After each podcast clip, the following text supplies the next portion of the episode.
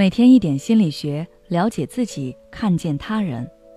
你好，这里是心灵时空。今天想跟大家分享的是，秋天到了，秋季抑郁症也来了。最近天气越来越冷，随着天气变凉，人心也开始变凉。古人常说伤春悲秋，现代的人同样也会受到季节影响。有些人不知不觉。就患上了秋季抑郁症。什么是秋季抑郁症呢？顾名思义，就是在秋季发作的抑郁症。秋天是抑郁症的高发季节。据统计，在加拿大，秋冬患有不同程度抑郁症的人达八十多万，而在巴黎，每年也有约百分之二十的人在秋冬出现抑郁情绪。患上秋季抑郁症的人。通常会有这么几个表现。首先就是心境低落，你会感觉闷闷不乐，好像什么事也不想做，对未来也变得很悲观。比如我有一个朋友，最近突然开始担心起自己的身体健康，总是设想万一他要是患了癌症或者其他严重疾病该怎么办。还有的人会对自己产生无助和无能感。认为人活着没意思。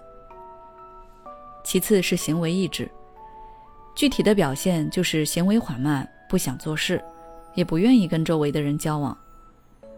有的严重的，可能连个人卫生都不顾，蓬头垢面，不修边幅。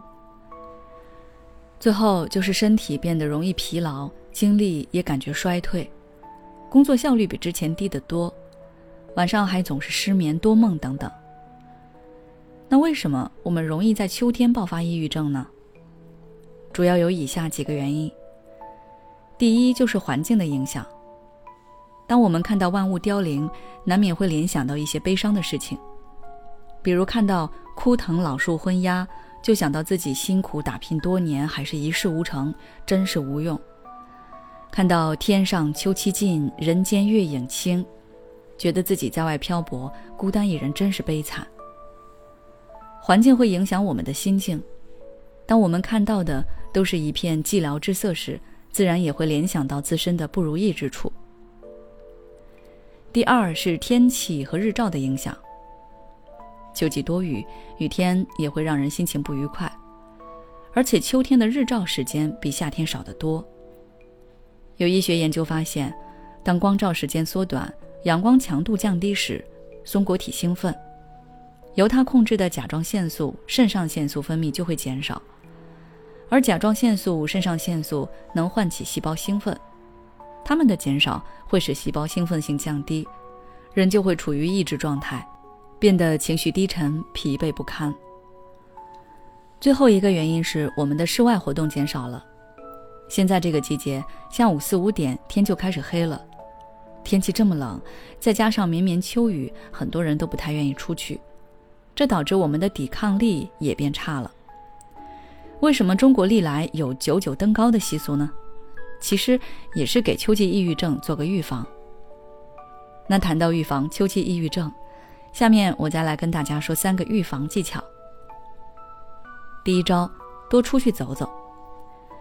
如果我们一直是家公司两点一线，那我们的身体素质就会变差。在公司就是忙工作，回到家就是刷视频，这样不健康的生活方式也会导致我们的情绪不稳定。因此，我建议，如果你感觉自己最近状态不好，或者总是为一些事情烦闷的话，不如约上朋友一起爬爬山，或者玩一些刺激性的室内游戏。当你离开了原来的憋闷环境，你会发现自己的心胸不知不觉也被打开了。第二招，多做让自己开心的事。很多人不开心的时候，会任凭情绪掌控自己，就一直沉浸在不开心的情绪当中。